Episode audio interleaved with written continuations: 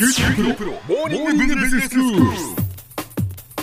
今日の講師は九州大学ビジネススクールでロジスティクス国際経営がご専門の星野博先生です。よろしくお願いします。よろしくお願いします。先生今日はどういうお話でしょうか、はい、唐突ですけど、日本にはいくつぐらいの港があるって想像されますか？港ですか、はい。まあ日本はやっぱ島国で海に囲まれてますから、はい。かなりの数の港があるでしょうね、かなりなんですよね。ど。のくらいでしょう？なかなかあの想像できないと思うんですけど、ええ。今年4月の国土交通省の調査では全国で合計993校もあるそうなんですよね。993ですか、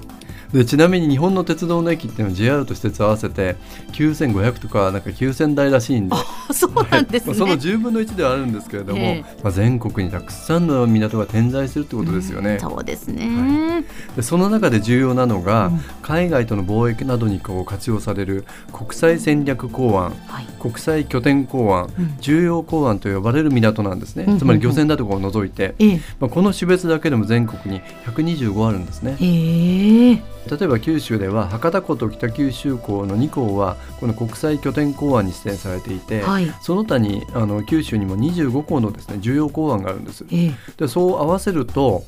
えー全国の5分の1にあたる27港になるわけですね。で先ほどお話をした日本全国993校のうち、うん。なんと3分の1の315校が九州にあるんですよね。そうですか、は日本全体の3割以上が九州というのはやっぱりかなりの割合ですよね。そういうことですよね。まあ、考えると確かにその九州は離島も多いですからね。そうですよね、ええただその割にはあまりこう港って馴染みないと思いませんか？そうですね。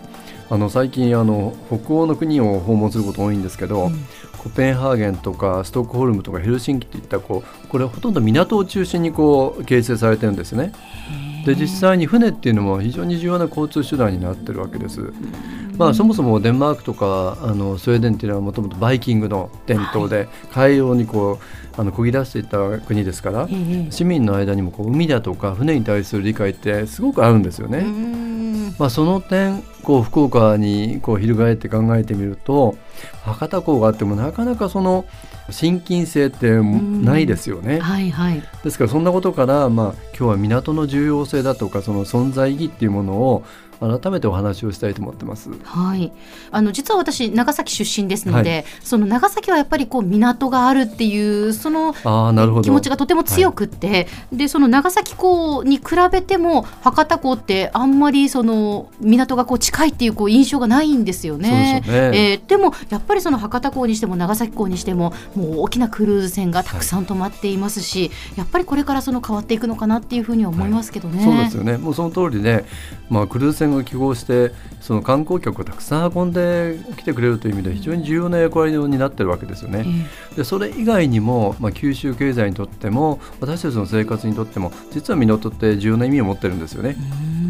でその港の役割を改めて見直して、まあ、将来の九州の発展に寄与する港の在り方を提言するために産官学の関係者が1年半こう討議した結果をですね、え最近九州コネクトポート構想。2030年に向けた九州管内の港湾施策という報告書にまとめたんです。えでたまたまその委員長を担当させていただいたんで、はい。今日の内容を少しお話をしたいと思います。あそうですか。港はそれだけ九州にとって重要な存在だっていうことなんですね。そうなんですね、ええ。その重要性って大きくこう3つぐらいに集約できるように思うんですね。うん。で1つ目が交流交易の活性化という意味です、はい。えー例えばアジア地域の活力を呼び込むために、まあ、海外との貿易だとか先ほどのクルーズ船高速船フェリーによるこう人的交流の活発化っていうのはますますこう期待されているわけですよね。はいで先ほどあの言われたような博多港とか長崎のクルーズ船の来港ってこれ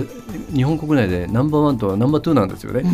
まあ、これはですねクルーズ船が来ることによって内需の拡大だとか雇用に寄与してるわけですよね。あそうですね最近はあまりこう爆買いっていうことはね聞かなくなってきましたけれども、でもやっぱりそうやってこうクルーズ船で、えー来るとお土産とか観光とか食べたり飲んだりっていうことでやっぱりお金を落としていくっていうことですよね。そうですよね。で2つ目がですね地域活力の創造なんです。はい。まあ、よく九州は自動車アイランドとか半導体アイランドとも言われてますけれども、うんまあ、国内の約2割の生産量を持つ農作物もあるわけですね。まあ、こういった産業を支えるためには海外から原料を輸入したりあるいは製品を輸出するっていう意味で非常にこの港って重要なわけですよね。はい。で3つ目には、まあ、暮らしの質と防災性の向上って意味なんです、うん。まあ、先ほど小浜さんが言われたように九州にはたくさんの離島があります、まあ、こういった安定的な離島航路を運営することで、まあ、住民の生活で成り立つわけですし、うん。また環境とかこう調和しながら自然災害への備えということもですね港にはあの役割があると思うんですね。ああなるほど、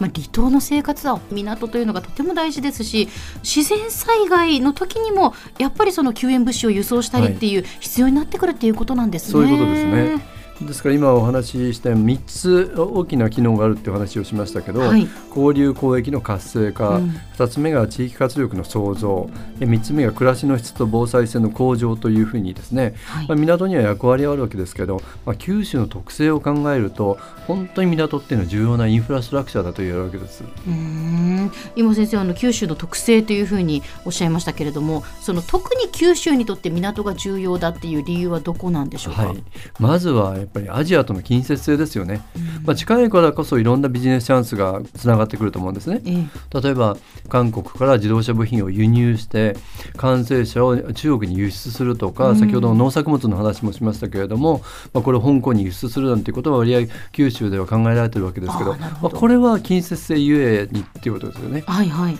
それからまたあのクルーズ船の気候もそうですけれども、うんまあ、直接そのアジアの港と九州の港が地方航路としてつながってる九州には明らかに日本全国に比べるとロケーションの優位性があると思うんですね。それから、まあ、毎年のように台風とか洪水とか、まあ、噴火とかいろんなこう自然災害のリスクもありますよね。ええでそういうことを考えるとやはり港が何をするかという意味で九州の生活経済を支えてるってことじゃないかなっていうふうになるわけです。はい、では先生今日のまとめをお願いします。はい最近産官学の関係者が九州の発展に貢献する港湾の在り方として九州コネクトポート構想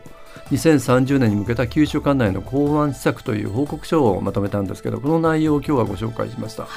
まあ、数においてですね日本全国に約3割を占める、まあ、九州の港湾の存在ですけれども、まあ、交流交易の活性化地域活力の創造あるいは暮らしの質と防災性を向上させるという意味において大変に重要な役割を港が担っているということですよね。はい今日の講師は九州大学ビジネススクールでロジスティクス国際経営がご専門の星野博先生でした。どうもありがとうございました。どうもありがとうございました。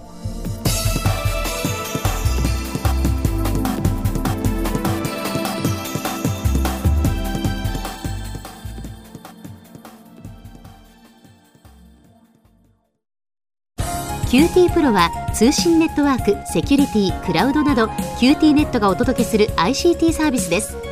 九州中に展開した光ファイバー網を基盤に一番身近なビジネスパートナーとして九州の企業自治体の皆様をサポートします。詳しくは QT プロで検索を。